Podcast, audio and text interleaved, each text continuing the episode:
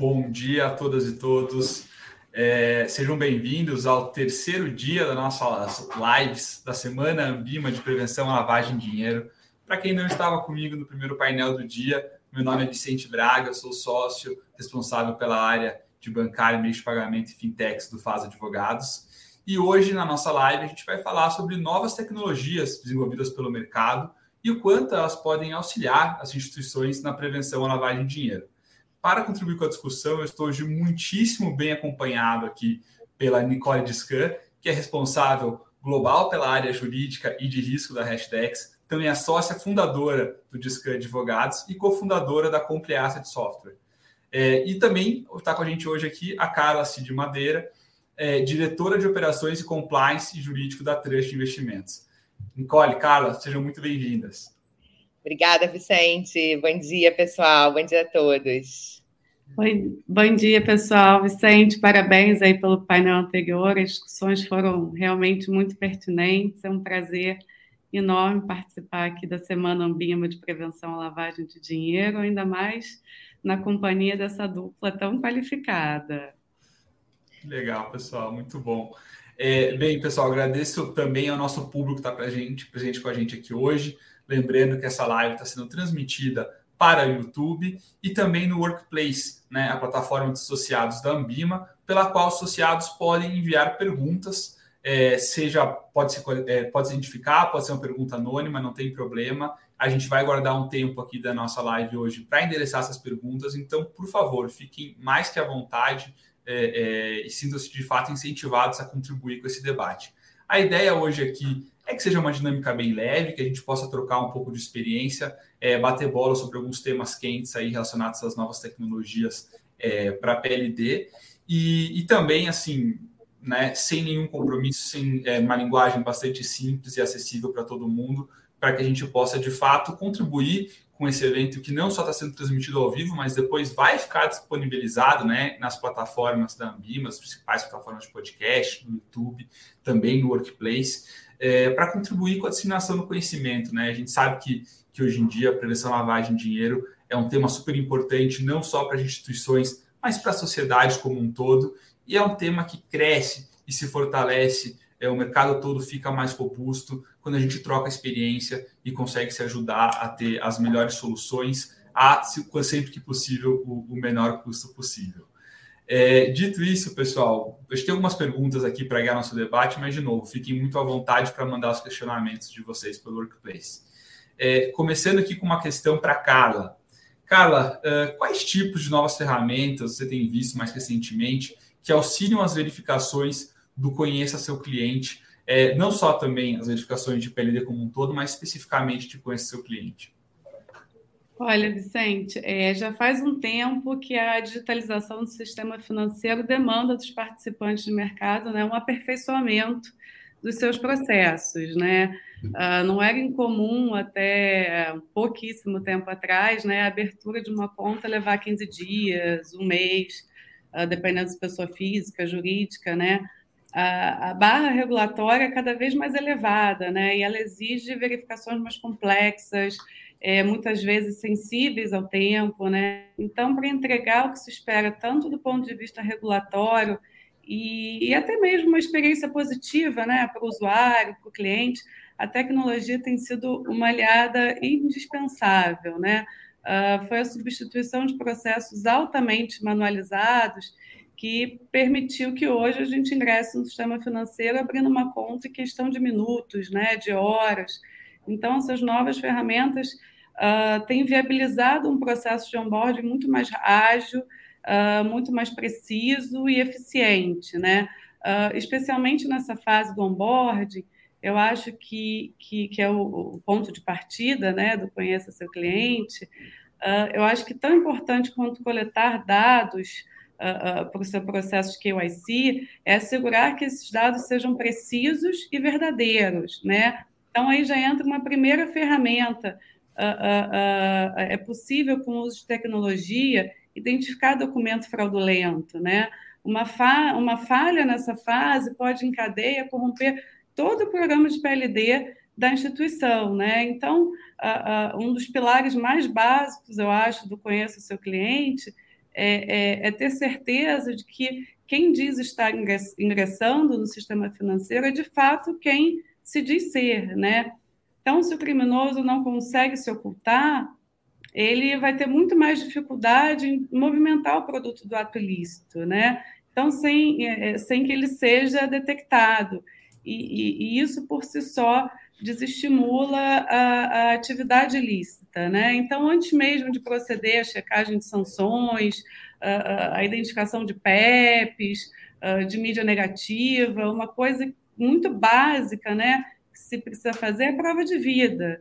Uh, e a gente já vê o uso de tecnologia uh, sendo empregado há um tempo. É comum, por exemplo, na abertura de contas digitais, você uh, agendar um, um, uma reunião por vídeo, né? Você segura ali o seu documento do seu lado, tem uma outra pessoa do lado do outro lado do computador testando que você estava ali mesmo.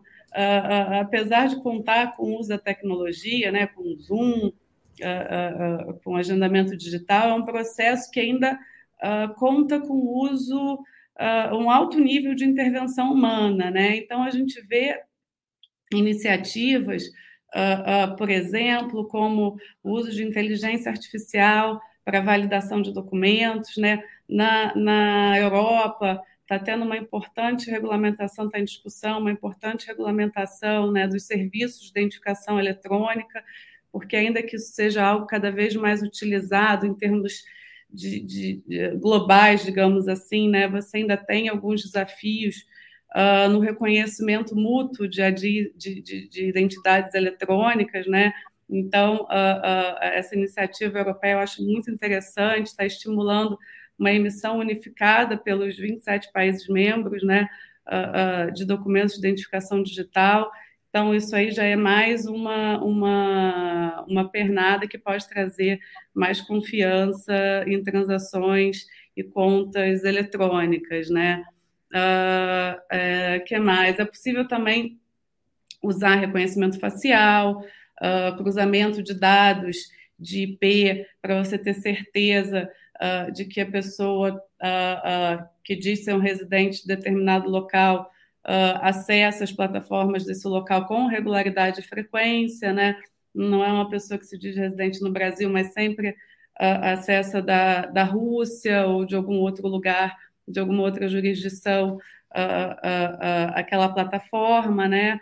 Então, eu acho que, que, que hoje é muito importante também você é, é, é, é contar com a ajuda dos grandes dados, né? Uh, você tem uma série de ferramentas que possibilitam explorar esses dados de maneira autônoma. Então, você uh, fica menos dependente uh, do fornecimento de documentos e, e, da participação do, do, do, potencial cliente né, no operacional desse, desse onboarding. Né?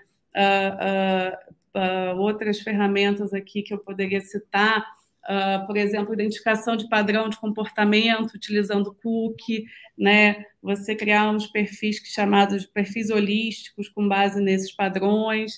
Uh, uh, e, e, enfim, outro ponto que eu acho que costumava e, e ainda pode ser um pouco um certo gargalo né, no processo de conhecer seu cliente, especialmente no onboard, é processar, né? Porque a partir do momento que uh, você tem uh, todos esses dados à sua disposição, você precisa de uma ferramenta analítica, né? Uh, como coletar esses dados e fazer recomendações baseadas em risco com base em uma lógica pré-determinada, né? Uh, uh, uh, o processo de onboard identificou uma PEP, por exemplo, né? O que, que eu faço com essa informação? Acho que na segunda-feira é, é, foi o Marcos Vinícius que comentou que uh, tem instituição que simplesmente do not do business with. É, é, essa é a postura mais adequada de uma supervisão baseada em risco. Uh, hoje, por exemplo, você pode uh, ter acesso a ferramentas que, de inteligência artificial que vão trazer ali um dossiê mais completo, verificado de, de, de forma autônoma, né?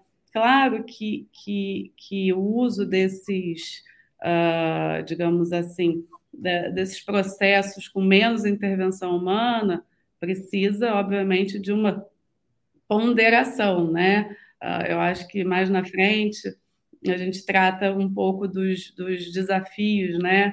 Uh, uh, do uso dessas novas tecnologias, porque obviamente que novas soluções uh, inevitavelmente vêm acompanhadas né, de, de, novos desafios. Então, ao invés de, de, de é, é, é, simplesmente barrar uma PEP no seu ecossistema, você hoje pode criar um perfil uh, com informações validáveis de forma autônoma e, e, e fazer uma pontuação uh, de risco mais adequada e, a partir dessa pontuação de risco, estabelecer um monitoramento apropriado né, para esse tipo de cliente. Uh, e passando agora já mais para a fase do monitoramento, né, o KYC eu brinco que, enquanto a conta estiver ativa, ele é perpétuo, né? ele é uma coisa viva, uh, é fluido, é cheio de detalhes, então é, você precisa uh, também assegurar uma atualização em tempo real, né?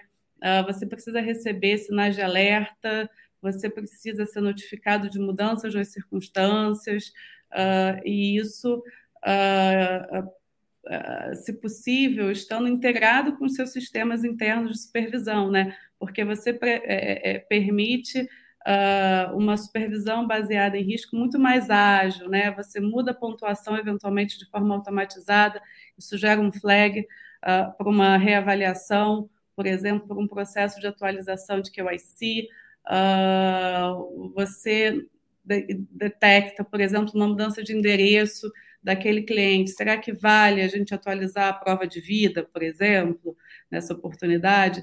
Então, você pode, uh, hoje, você conta com a tecnologia para integrar é, é, todas essas verificações e, e, e, e, sugerir uma atuação né, uh, do, dos departamentos de KYC e, e PLD uh, ah, muito mais precisa uh, e ágil. Então, é, eu acho que, que, em linhas gerais, o que eu tenho visto de, de novas tecnologias é um pouco uh, uh, nessa linha, né? Como eu falei, conhecer o cliente é um processo crítico, né, para detectar e prevenir crime financeiro, uh, mas é cheio de detalhes, é um processo perene, uh, fluido, e, e, em contextos como esse, né, o uso de tecnologia, sempre com trilha de auditoria, uh, pode ser fundamental para permitir, de fato, a escalabilidade de negócios, a mitigação de riscos, é, é, ao mesmo tempo em que você consegue atender as expectativas dos reguladores e, e, e disponibilizar uma proteção é, ao investidor com a possibilidade, inclusive, de recuperação de ativos. Uh, eu acho assim que, que, em linhas gerais, é isso que eu tenho visto, Vicente. Tá no mudo, Vicente. Tá no mudo.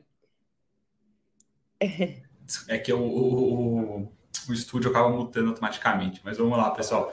É, eu acho muito legal quando a gente fala de novas tecnologias, né? Como de fato isso trouxe uma facilidade grande né, para o usuário. Porque antigamente, imagina, você para abrir uma conta, tinha que ir até a agência, tinha que levar um, uma cópia do teu documento, né, uma cópia autenticada do teu documento, essas coisas. E hoje em dia você consegue no teu celular tirar uma foto do documento e, e, e subir ali, você consegue fazer. Então tudo isso contribui para um processo muito mais fluido e com menos custo de transação. O problema disso, né, é que também facilita fraude. Né? Então, você encontra na internet, tem, tem vários exemplos aí de tutoriais de como fazer uma identidade falsa, por exemplo. É, eu não estou recomendando que ninguém faça aqui, mas é interessante saber que existe isso e como que esse jogo de gato e rato funciona, né? É, porque, ao mesmo tempo que existem essas ferramentas, a gente conhece prestadores de serviço que monitoram essas ferramentas criadas né, para esses tutoriais específicos e conseguem identificar sinais específicos de documentoscopia para verificar que aquele documento é um documento feito num padrão falso, é, tal como está na página 2 do Google.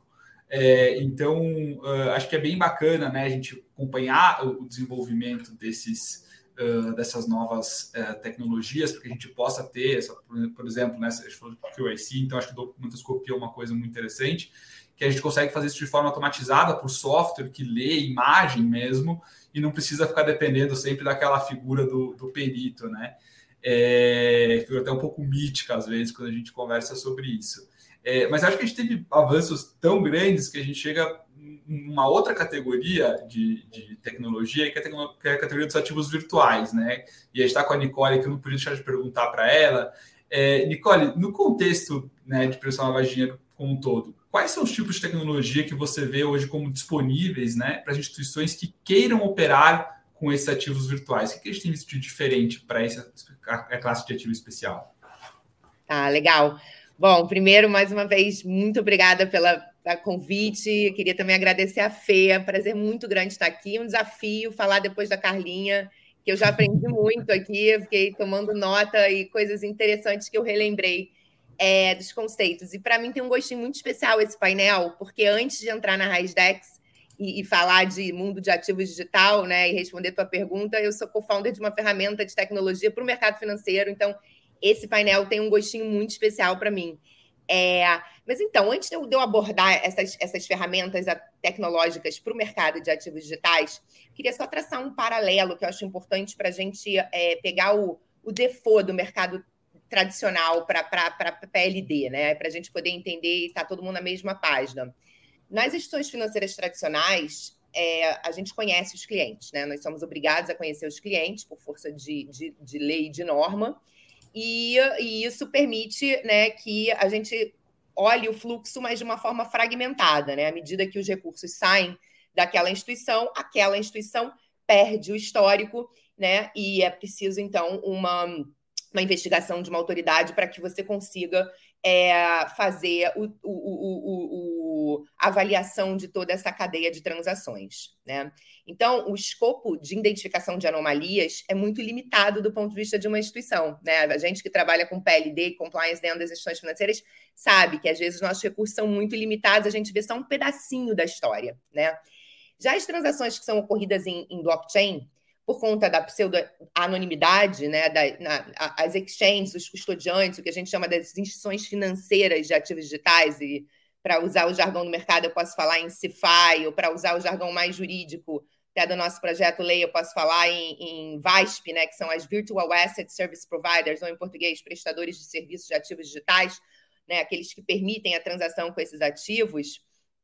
É, é, elas têm uma, uma, uma visualização diferente, né? E, e, por conta da transparência da maioria dos blockchains, a maior, a maior parte dos blockchains são públicas, né?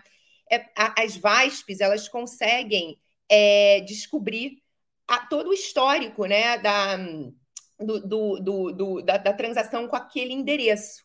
Né? E aí é claro que você, com a utilização de determinadas tecnologias, consegue é, descobrir informações que seriam muito complicadas de se descobrir a olho nu. Né? E aí o interessante aqui é, é pensar que a gente consegue. Eu já, já vou explicar um pouquinho melhor dessas tecnologias, né? Obviamente, fazendo uso aqui da meu disclaimer que eu sou advogada e não, e não é, de TI, mas eu vou tentar explicar um pouquinho. É, mas, mas só para tentar mostrar para vocês que a unificação de uma, de, uma, de uma investigação clássica, né? por exemplo, indo na, na, na VASP, na, na, na, na, prestadora de serviço virtual e conseguindo o nome desse beneficiário, porque, obviamente, a maior parte das jurisdições determina que essas exchanges tenham o conhecimento de quem é o seu cliente, e eu unificando essa informação de quem é o cliente com todo o histórico das transações naquela cadeia de blockchain, eu tenho toda a abertura é, da, da, da, da, vida de uma, de uma chave pública, de um endereço, né? Então, é, e aí, só para assim, vocês saberem, muitas jurisdições, né, elas, elas já têm uma regulamentação nas VASP, né, né vou chamar de exchange, ou o VASP aqui indistintamente, tá? É, a, o conceito de VASP inclui mais do que exchange, inclui os custodiantes, as wallets, é, e elas têm essa regra, e, e, por exemplo, a chamada Travel Rule, que é uma regra muito importante, que vem até por orientação do GAFI, é, determina que uh, a instituição conheça para onde está indo o recurso, é, para onde para qual instituição está indo aquela transação. Né? Então, é muito semelhante ao que a gente tem no mercado tradicional. Né? Então, eu acho que aqui é, a, a, a chave interessante aqui é entender que esses mundos conseguem se unir para trazer maior segurança é, e transparência, é, principalmente para fins de AML, aqui, é, controles muito mais robustos até do que simplesmente no mercado financeiro tradicional, tá? É, então, pessoal, falando um pouquinho assim, respondendo essa pergunta, né? O que, que é, de que, que a gente tem já de plataformas, de ferramentas tecnológicas. Né? Então, então, tem algumas ganhando relevância no mercado institucional, né? e elas se propõem justamente a fazer essa análise de, de um serviço de inteligência de blockchain, né? e, e, e elas tentam identificar é, no mundo real as exchanges, os custodiantes, os mercados, mercados de darknet, gambling, scams. Então, é, elas vão dando esse label para cada tipo de, de chave né, alfanumérica, lembrando que a chave identifica também qual é o custodiante, né? Então, é, é, você consegue fazer esses, esses labels por chave, né? E de acordo com a exposição a atividades ilícitas. Então, você consegue classificar essas chaves com, uma, com base em nível de risco, né? Aí a, a BR, que a Carlinha explicou, acho que a gente vai falar um pouco mais sobre isso. É, e verificar se alguma transação possui uma exposição direta é, a, um, a, um, a, um endereço, a um endereço, alguma transação ilícita, ou indireta com outras operações na sua cadeia. Isso é até uma das perguntas que a gente conversa muito internamente na, na Hasdex. Até que, até que até quando eu tenho que voltar nessa cadeia para analisar o meu risco, né? É, basta olhar a transação imediata? Eu acho que não. Eu acho que você tem que olhar um pouco mais do histórico, porque ela pode ter vindo é, de uma transação lícita, mas ela ter uma origem lá maculada na, na, na no, no, seu, no seu, nas suas transações anteriores. Então, as ferramentas elas dão todas essas informações para gente, tá? É, tô até pegando aqui para ver se eu consigo é, mostrar. Eu não acho que eu não vou conseguir mostrar para vocês, mas um exemplo de um relatório nosso, tá? É, a gente recebe isso em, em tempo real e a gente também recebe relatórios com base em todos os endereços que a gente tem em cada uma das carteiras. É, e, e, e, esses endereços são seguidos por essas ferramentas né, em tempo real. Então, por exemplo, eu estou vendo aqui, ó, o meu, eu tenho uma carteira, eu peguei uma carteira aleatória aqui, numa custodiante, né, um, um ativo num custodiante, assim que é, que é separado. É um Bitcoin na Coinbase, tá? Um exemplo, tá? No, hipotético. É, eu tenho 3,8% de alto risco, de exposição em alto risco, né, em, em, determinadas categorias de alto risco, que podem ser aquelas que eu citei para vocês. Eu tenho 12,3% em médio e eu tenho 83,5% em baixo risco. Né? É, e aí eu posso dizer, além de olhar esse nível de risco por carteira, eu posso dizer, por exemplo, que eu quero banir tudo que tem a ver com scam, gambling, é, lavar dinheiro, né? Obviamente, o que eu faço esse set aqui dentro. É, e aí eu, eu, eu, eu, eu, consigo, é, idealmente, não transacionar, mas isso é mais difícil, esse controle pré-trade, ou cancelar uma operação de um ativo maculado ou inaceitável nos meus próprios parâmetros. Tá? Isso é comum nos contratos das OTCs, das exchanges, a gente pode devolver um Bitcoin que veio é, com aviso vermelho ou amarelo nessas ferramentas. Tá?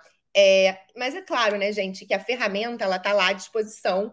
É, como a instituição vai usar, como você vai fazer o uso, depende é, da forma como você está se relacionando. Acho que isso é o risco de qualquer ferramenta, acho também isso é um pouco do tema do nosso painel, os desafios dos usos da tecnologia, né? A tecnologia está lá à disposição.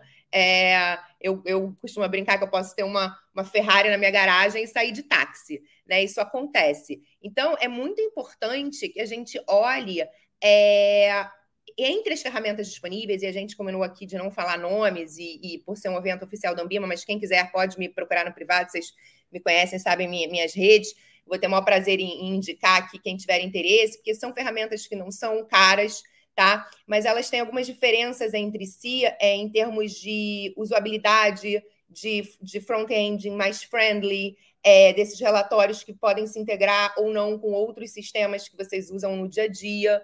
É, e, uh, e, enfim, a interação é importante porque, enfim, é, é, possível você ter lá a informação e a informação, por ser é, um assunto, inclusive, muito técnico, você não conseguir extrair aquela, aquele, aquela categorização de risco ou fazer as melhores parametrizações que você é, gostaria de fazer.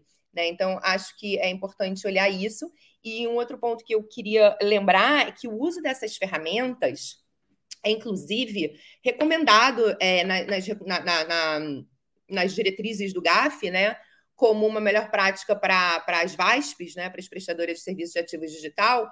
Então, é, é importante, assim, né, todo mundo que Nós, por exemplo, somos signatários, né? O Brasil ainda está atrasado nessa regulamentação. Vocês sabem que o nosso PL está para sair, a previsão de, de controle de AML é um dos pilares, né? Que eu espero que não seja desmontado, como a gente tem visto aí essa, essa semana saiu o relatório do, do, deputado Expedito Neto sobre algumas, algumas alterações que eu considerei muito ruins, como falta de segregação patrimonial, mas enfim, esse é outro assunto que eu não quero me perder aqui, porque. Mas o AML é um pilar.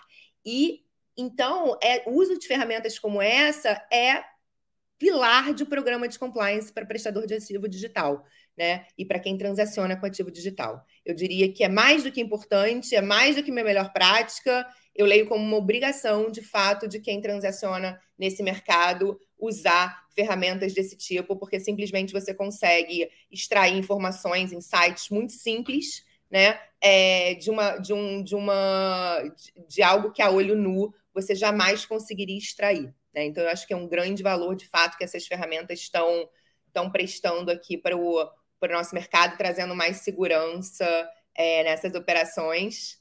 E uh, eu acho que é isso. Eu não sei se eu consegui responder, a gente vai, vai falar mais sobre, sobre blockchain e, e, e AML aí ao longo da conversa. Muito bom, não, acho que foi, foi ótimo, Nicole.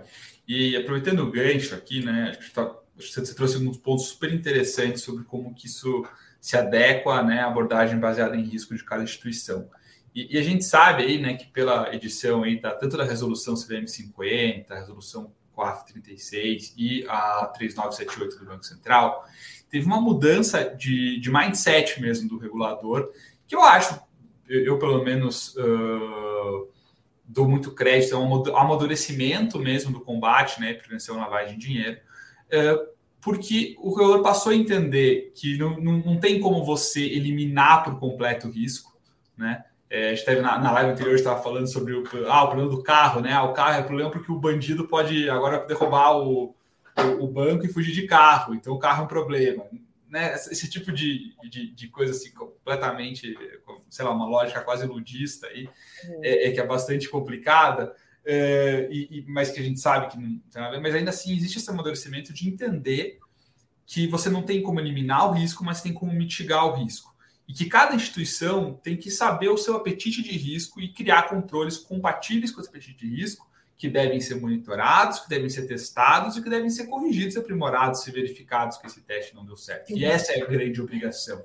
Né? Então eu queria é, que você comentasse um pouco para a gente, Nicole, aproveitando já o teu gancho, uh, o que, que você sente que é a resolução, uh, principalmente a CVM 50, né, que trouxe o conceito de, de ABR bem explícito, o que, que você acha da utilização da tecnologia como um suporte, né? ou seja, a tecnologia lado a lado com, com a ABR? O que, que isso traz de, de novo para o mercado? Perfeito.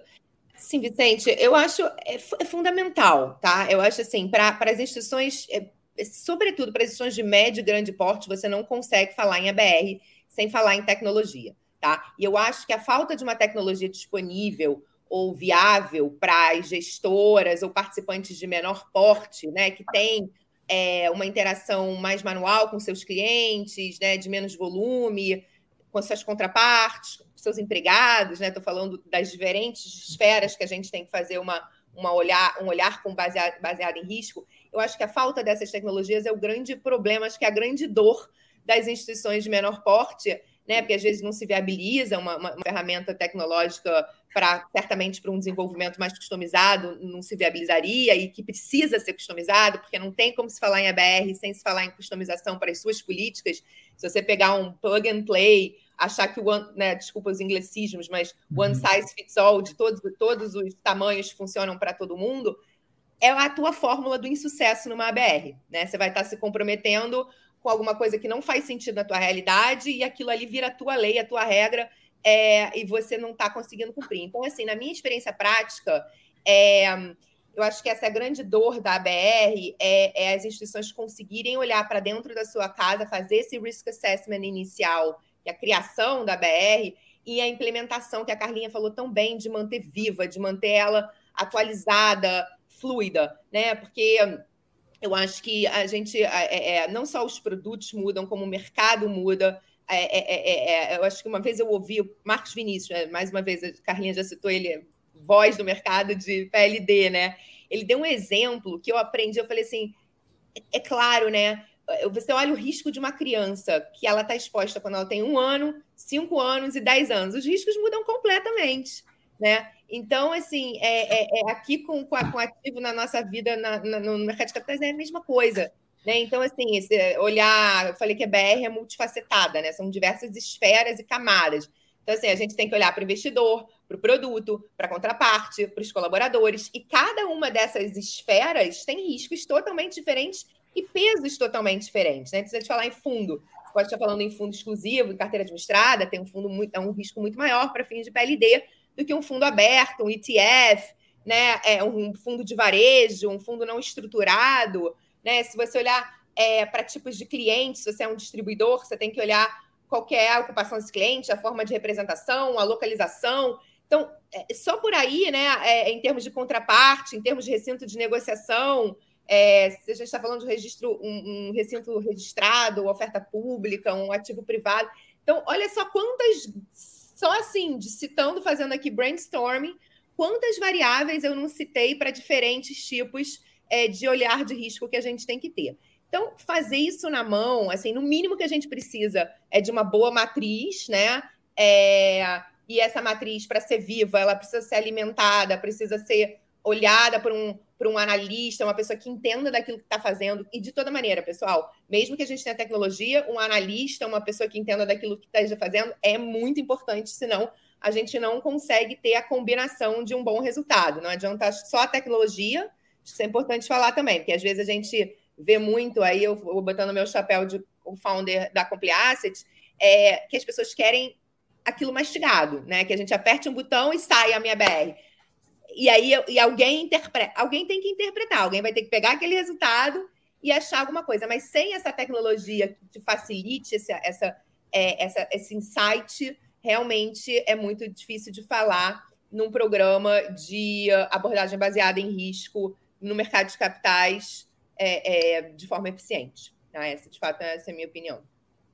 Não, super legal. É, antes de a gente prosseguir nas perguntas que a gente tem aqui uh, já, já no nosso roteiro, eu queria relembrar os associados que estão assistindo a gente pelo Workplace, vocês podem colocar suas perguntas, tanto se identificando de forma anônima, como vocês preferirem, que a gente tem um tempo reservado na nossa live hoje para endereçá-las, tá bom? Então, por favor, pessoal, é, fiquem super à vontade. É, Carla, novas tecnologias é, é, de fato o tema do dia.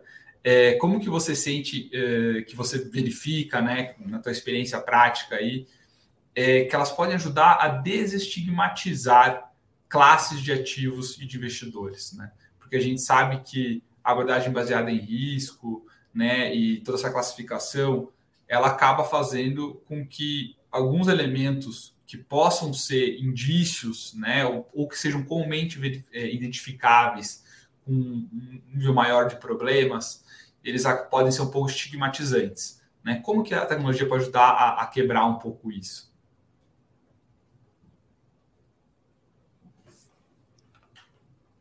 Você está no mudo, Carla.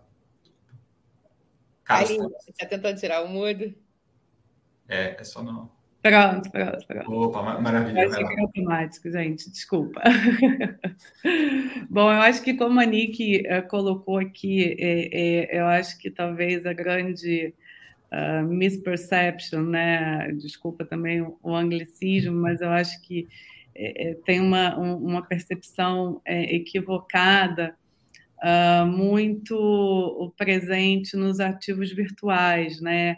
É, e eu acho que, que um ponto que a Nick trouxe aqui é essa questão inerente ao blockchain da transparência, né? Uh, uh, o que, na verdade, você acaba tendo a possibilidade uh, de facilitar, em comparação né, aos ativos da, da economia, digamos assim, tradicional, né, nas transações com o Fiat, como o jargão aí da, da turma dos ativos virtuais gosta de falar. Uh, uh, então, o processo mesmo de prevenção lavagem de dinheiro acaba sustentando uh, a prevenção do próprio crime envolvendo essa classe de ativos, né? A gente, obviamente,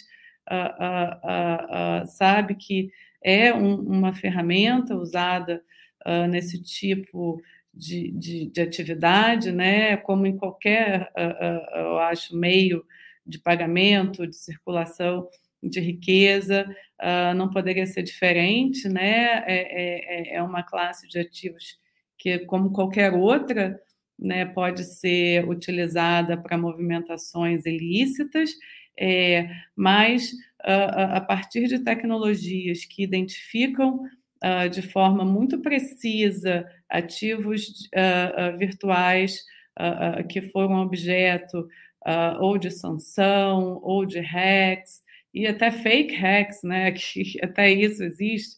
É, é, é, mas se você não consegue entrar no sistema sem se identificar propriamente, né? Você acaba que não consegue usufruir do, do, do recurso obtido ilicitamente, né? Você não tem como uh, uh, transformá-lo em fiat, você não tem como utilizá-lo na economia real, então não tem por que cometer um crime em primeiro lugar, né? O estímulo a, a, a, a você evitar o cometimento do ato ilícito acaba sendo maior devido à maior transparência do blockchain, né? A gente brinca que dinheiro não tem carimbo, uh, mas ativo virtual tem um carimbo muito maior, né? Então, acho que essa é uma percepção muitas vezes equivocada que a gente uh, uh, vê por aí, né? Inclusive, eu acho que, que, que, tem um caso que bem emblemático, que vale a gente trazer aqui hoje, né? Uh, teve um hack numa grande exchange, em, em, acho que nos idos de 2016, se não me engano, né? Na época foram desviados 120 mil bitcoins, que valiam é, 70 mil dólares, nesse rally uh, louco do ativo, uh, essa quantia de Bitcoin chegou a valer mais de 6 bilhões de dólares, né? Isso foi hackeado em 2016 e em fevereiro desse ano foi noticiada a apreensão de praticamente 80% desse volume de bitcoins uh, uh, desviados, porque uh, o casal, né, que, que, que aparentemente estava na posse desses ativos, e, e hoje você nem está preocupado exatamente em identificar o REC, né, porque é, é muito mais complexo, é, mas você consegue identificar muito mais facilmente a utilização desse recurso desviado, né? Então, uh, uh, uh, tantos anos depois, né, cinco, mais de cinco anos depois do REC, esses ativos começaram a ser utilizados por um casal, fazendo pequenas transferências, né, de modo a voar abaixo, nos radares das regras de, de, de viagem, de, de, de, VASPs, né, que a, que a, que a Nick comentou aqui, é, mas, assim, compravam uh, gift card de, de grandes redes de varejo, eles, de fato, começaram a tentar uh, utilizar uma parte desses recursos e uma vez identificados, eles tinham passaram né, por, um, por um processo de KYC adequado e, e, esse processo de KYC adequado, né, aliado à característica do próprio ativo, uh, permitiu uh, identificar o recurso e recuperá-lo. Né? Esse caso ainda não tem um desfecho, mas a, a apreensão de fato uh, foi feita. Né? Então, como eu mencionei, né, é, é, identificar o REC é muito mais complexo. Identificar para onde foi, quem fez, de fato é um grande desafio, né? mas quando o, o, criminoso parte para a fase da lavagem, é, a sua identificação é muito mais facilitada, né? Então, Uh, não à toa, o, o, grande foco regulatório do mundo afora uh, são uh, os processos de KYC e, e, e PLD para essa classe de ativos, né? inclusive, obviamente, com o cumprimento das sanções. Esse outro ponto também é bem interessante. Né? A gente viu, quando eclodiu a, a guerra agora, na a invasão da da Ucrânia pela Rússia, né, que mesmo aqueles grandes players que em princípio hesitavam né, em implementar sanções, uh, uh, quando a guerra eclodiu, procedeu com bloqueio das pessoas sancionadas. Né? Então, uh, é um sistema que se mostrou funcional e, e, eu diria, inclusive, né, que nem tão dependente da regulação estatal, porque com a crescente institucionalização né, da utilização dessa classe de ativos digitais, a força dos processos de, de conheça seu cliente e de prevenção à lavagem de dinheiro é, ganham força para que esses mercados integrem o sistema financeiro. Né? Se eles não estiverem conectados nas instituições bancárias, a, a, a, a penetração dele na economia tradicional é, é, fica muito limitada, né? Então, é, inclusive aqui no Brasil, essa questão chegou a ser levada ao CAD. Uh, uh, teve um dado momento que as instituições financeiras bancárias passaram a evitar abrir ou, ou, ou até mesmo encerrar né, contas correntes das exchanges. Então, de tão fracos que eram as práticas de KYC e PLD no estágio anterior, né, que, que, que, inclusive, obviamente, já foi ultrapassado, uh, uh, uh, essas contas tiveram que ser encerradas ou bloqueadas. E, e isso teve que levar ao CAD, chegou-se a, a, a, reconhecer que o sistema financeiro é uma estrutura, de fato, essencial para a atividade comercial das exchanges. Né? então, os processos foram revistos, foram turbinados, e hoje é, é, é, possível dizer que a gente tem um ecossistema cada vez mais robusto uh, no que se refere à, prevenção de lavagem uh, de dinheiro com ativos virtuais. Né? É, eu acho aqui que, que, que para finalizar, uh, eu gostaria de, de, de, dividir aqui uma estatística né, interessante, que, que apesar do, do, do uso, né, e obviamente que esse tipo de estatística uh, tem uma limitação natural, né? É impossível quantificar em, em termos uh, precisos o volume de atividade ilícita, né? A gente só quantifica aquela que a gente detecta, mas, sim, em termos absolutos, né? O uso de ati desse, dessa classe de ativo para a, atividade escusa alcançou um, um all-time high, né? Vamos dizer assim. Em termos relativos, ela nunca foi uh, tão baixa, né? Uh, uh, o uso regular, né? em comparação às transações ilegítimas, nunca foi tão superior, né? Então, eu acho essa estatística bem interessante. No relativo, as, as transações ilícitas nunca foram tão inferiores como são hoje em dia, muito devido à, à capacidade, essa capacidade de identificação aliada é, é, é ao KYC. Uh, e, e, talvez um último ponto aqui uh, que seja interessante mencionar é, são as pernadas de fato de, de, de, regulação. Né? Então, eu acho que já está encomendada uh, uma nova onda de robustez, né? Uh, com essas regulações que estão saindo do forno.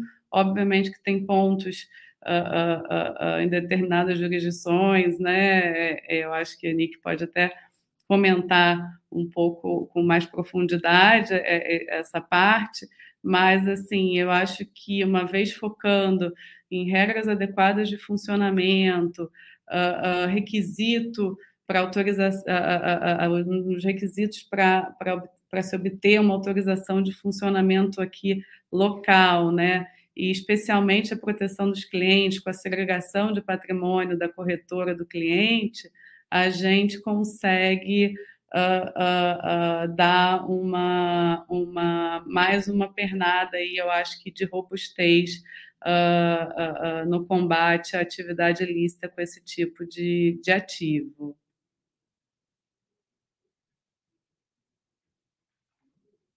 Opa, é um jogo de melhorias marginais, né, Carla? Acho é bem bacana essa, essa visão que você trouxe. Mas, Nicole, por favor, a gente quer muito te ouvir sobre isso também. Não, eu acho que a Carla falou, falou, falou muito bem. Assim, eu acho que, é, esse, sem dúvida, a regulação e as melhores práticas vão, vão ajudar a desestigmatizar. Né? A gente está tá vindo com uma regulamentação um pouco atrasada, como eu falei, da parte de lavar dinheiro, mas que vai trazer um bom framework é, com relação a isso. Né? A gente já tem melhores práticas aqui no Brasil, por exemplo, a ABC Cripto, eu, eu vi que o Bernardo Sur falou um pouco antes né, do nosso painel. A gente tem é, uma autorregulação que já determina que as exchanges façam comunicação ao COAF, no caso de situações atípicas. Então, mesmo que a gente ainda não tenha uma, uma lei no Brasil que assim determina, a gente já tem. Eita, estou ouvindo um background noise aí de criança, pronto. É, eu acho que a gente tem já um, uma, uma, um framework de autorregulação. Eu acho que outro ponto que ajuda bastante a desestigmatizar é esse, esse entendimento, né, que, como a Carla falou, é, é infundado, porque as estatísticas, ainda que fa façam desconto para os números, né, a gente tem estatísticas muito baixas em termos de utilização de, lavar, de, de, de, de ativos digitais para fins de lavagem de dinheiro né? Mas existem já casos de enforcement é, de reguladores ao redor do mundo é, trazendo casos contra os prestadores de serviços de ativos digitais por falta de controle de lavagem de dinheiro.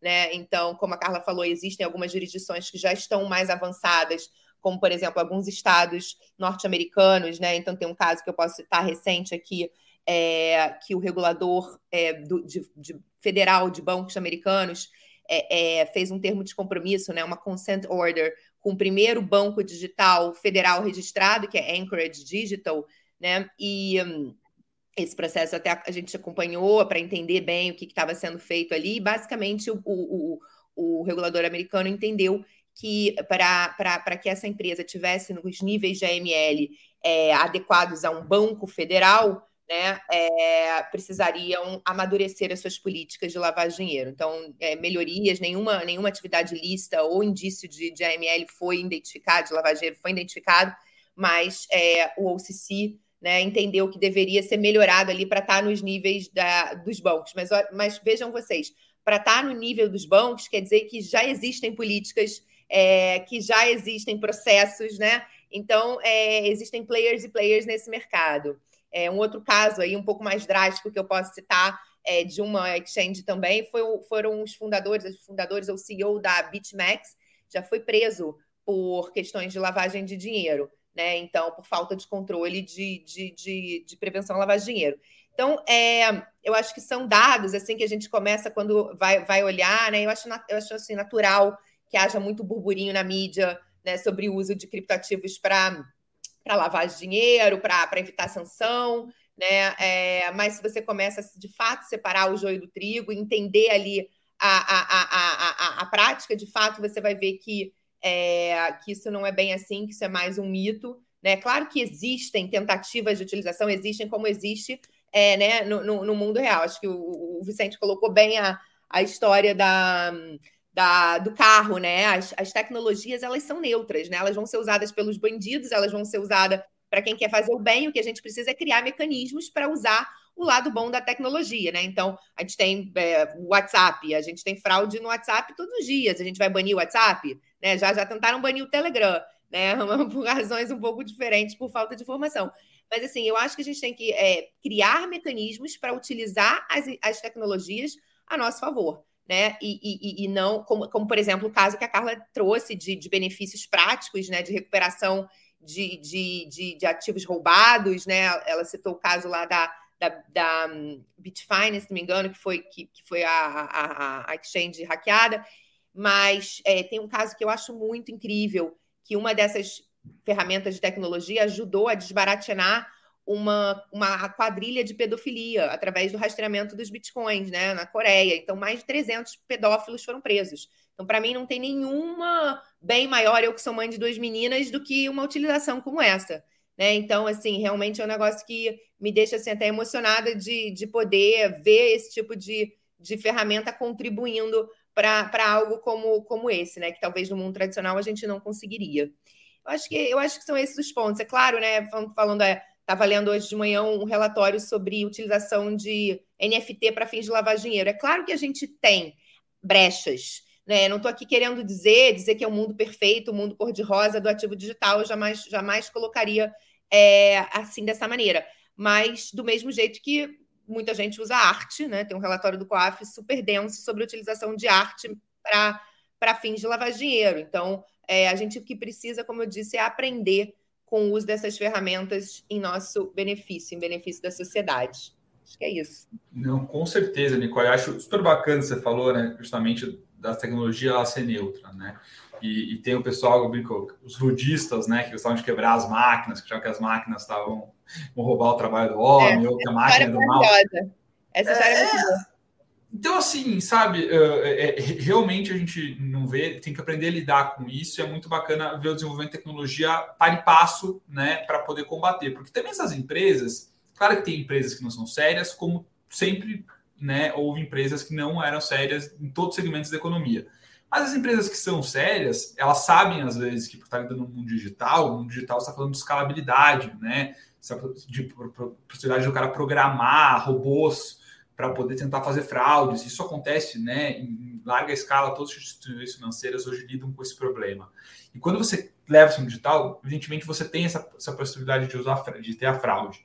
E quando você tem essa possibilidade, você tem uma atividade que é sujeita a isso, faz parte da sua sobrevivência você criar controles contra isso.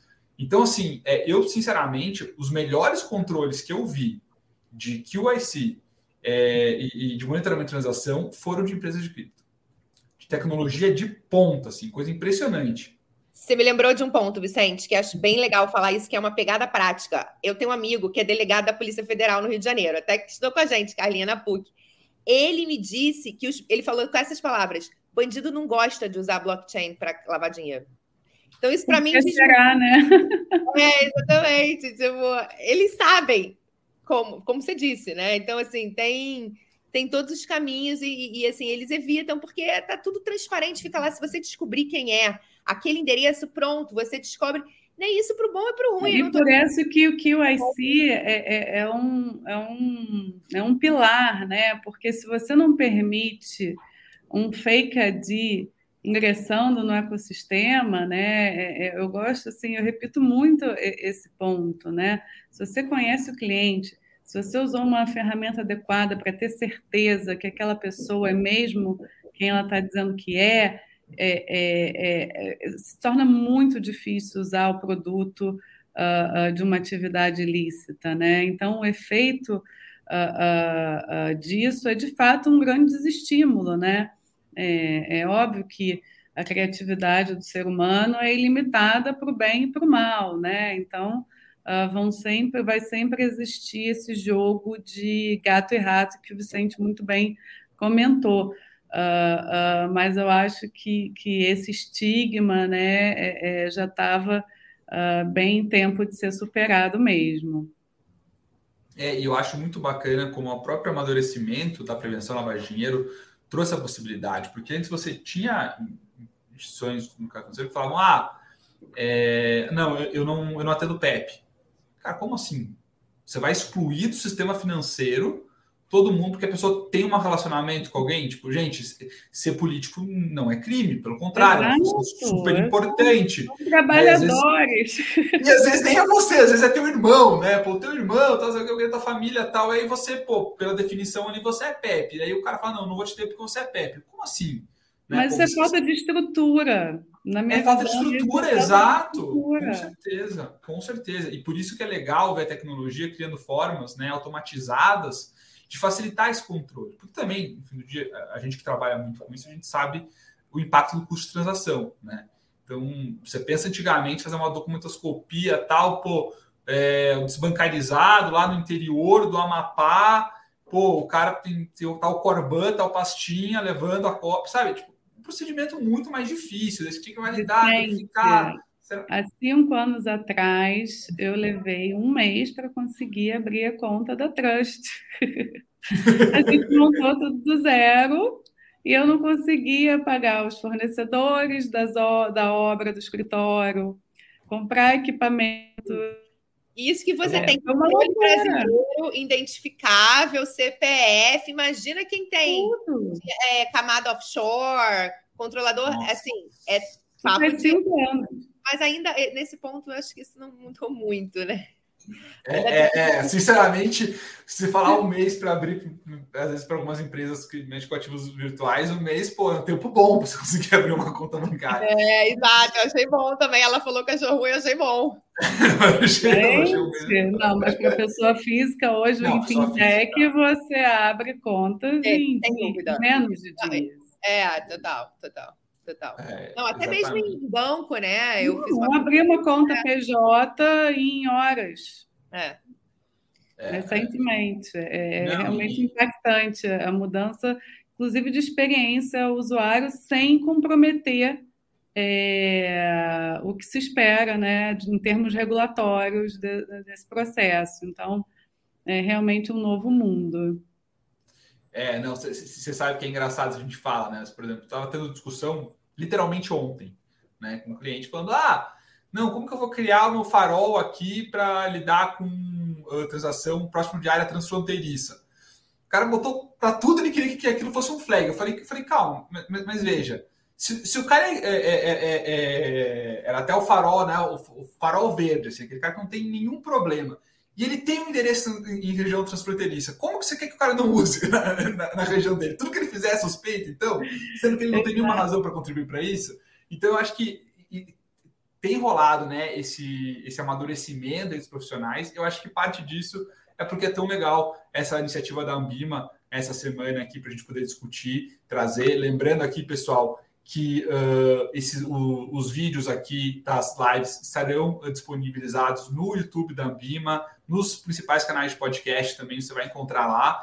É, e, por favor, né, recomendem aí uh, uh, para os clientes de vocês, parceiros de vocês que trabalham com essa iniciativa, para poder olhar, né, também quem gostou aqui do papo, é, porque isso aqui tudo é construção é, de conhecimento, né? É, é construção e compartilhamento de conhecimento. A gente está indo já para. É, a hora está um pouco avançada aqui, mas eu queria abrir rapidinho, primeiro para a Carla, depois para a Nicole, para vocês puderem ter um, considerações finais aí, mas já deixando um super agradecimento aí pela presença de vocês e por toda e pela verdadeira aula que vocês deram para a gente aqui hoje. Imagina, Vicente, foi um grande prazer novamente, insisto uh, em agradecer o convite, a Fê, a, a companhia de você a, a sua companhia da Nick aqui no painel. Foi realmente uh, uma manhã bem animada para mim, né? É, é, assim, para fechar, eu acho que, que o mundo demanda de fato processos mais ágeis, mais precisos, eficientes, menos dependentes de pessoas, né? Uh, uh, os processos muito manualizados são propensos a erros, uh, as operações, as investigações dependem demais de capital humano, né? E a gente viu aí nos últimos anos uma certa escassez de mão de obra.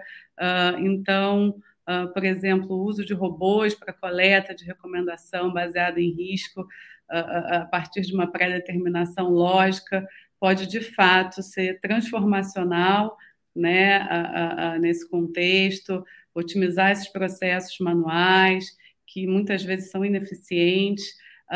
Mas eu gosto sempre de lembrar né, que, que, como não poderia deixar de ser, novas soluções apresentam sempre novos desafios. Né?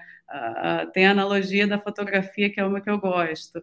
Antigamente era um desafio você fotografar a sua vida, né? Você tinha que ter um trambolho, você tinha que ter filme, você tinha que operar aquilo de maneira correta, porque aquele filme poderia ser todo perdido por uma bobagem, abriu sem querer ali a câmera. Uh, uh, e, e, hoje você consegue registrar a sua vida quase que 24 horas por 7, né?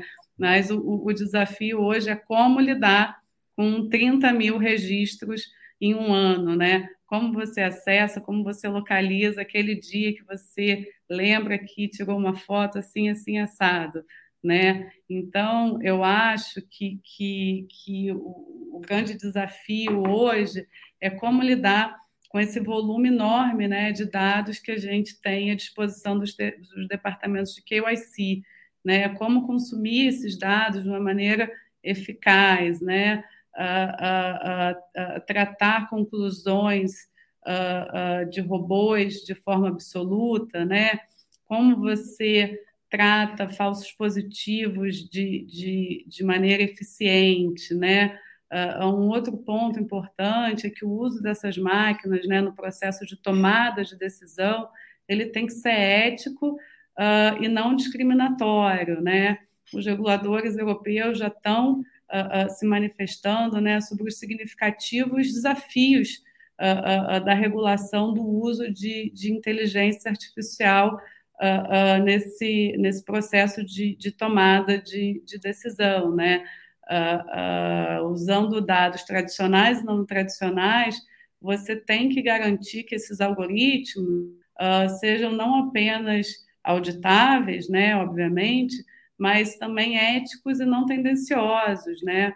Então, eu acho que, que as empresas de serviços financeiros elas precisam uh, uh, comunicar seus controles baseados em inteligência artificial, os reguladores em algum momento, e assegurar né, a capacidade de explicá-los e a sua transparência. Né? É, é, eu acho que, que, que esse, eu, eu diria que uh, resolver uh, talvez uma certa caixa preta né, que possa vir uh, do uso de inteligência artificial na tomada de decisão é muito importante para você ter certeza de um uso ético e transparente dessas ferramentas. Acho esse ponto que a Carla colocou fenomenal. É, nesse contexto, inclusive, que a gente está falando, que a gente disse aqui, defendeu que as tecnologias são neutras, são apolíticas, não tem viés, mas as pessoas que por trás delas estão, que programam ela, sim tem. Então, é, a tecnologia, eu acho que ela, de fato, é a, a, a, a tecnologia que mais resolve a dor das pessoas.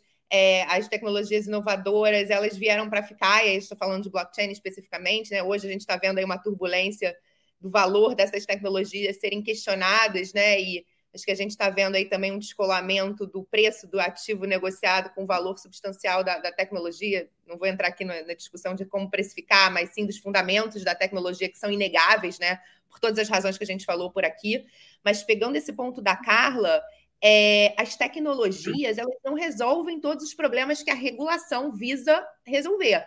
Né? Então, não é você colocando um token ali no meio do caminho que você vai resolver os problemas de governança, de assimetria informacional, de formação de preço, que são as preocupações que a regulamentação se propõe a fazer. Né? Então, é, aqui para a gente encerrar, a gente já está fora do tempo, eu acho que é muito legal esse momento que a gente está vivendo de um verdadeiro sandbox, né? Falando sandbox Banco Central, sandbox CVM, mas o sandbox da, da, da tecnologia, dessas novas tecnologias que estão surgindo e a gente está tendo a oportunidade de, de olhar, de ajudar a regular. Então, eu estou super é, é, empolgada aí, excitada com esse momento que a gente está vivendo em termos de novas tecnologias. É isso, pessoal. Muito obrigada mais uma vez. Obrigada, Vicente. Obrigada, Carlinha. E obrigada, audiência. E a Ambima, obviamente. Excelente. Pessoal, mais uma vez, muito obrigado a todos, muito obrigado para o nosso público. É, amanhã estamos de volta, dessa vez para falar sobre o papel das securitizadoras no combate à lavagem de dinheiro e o que muda para os agentes de mercado no que diz respeito à prevenção à lavagem de dinheiro com a nova ICVM 555. Amanhã começamos às 10. Até mais, pessoal. Muito obrigado. Tchau, pessoal.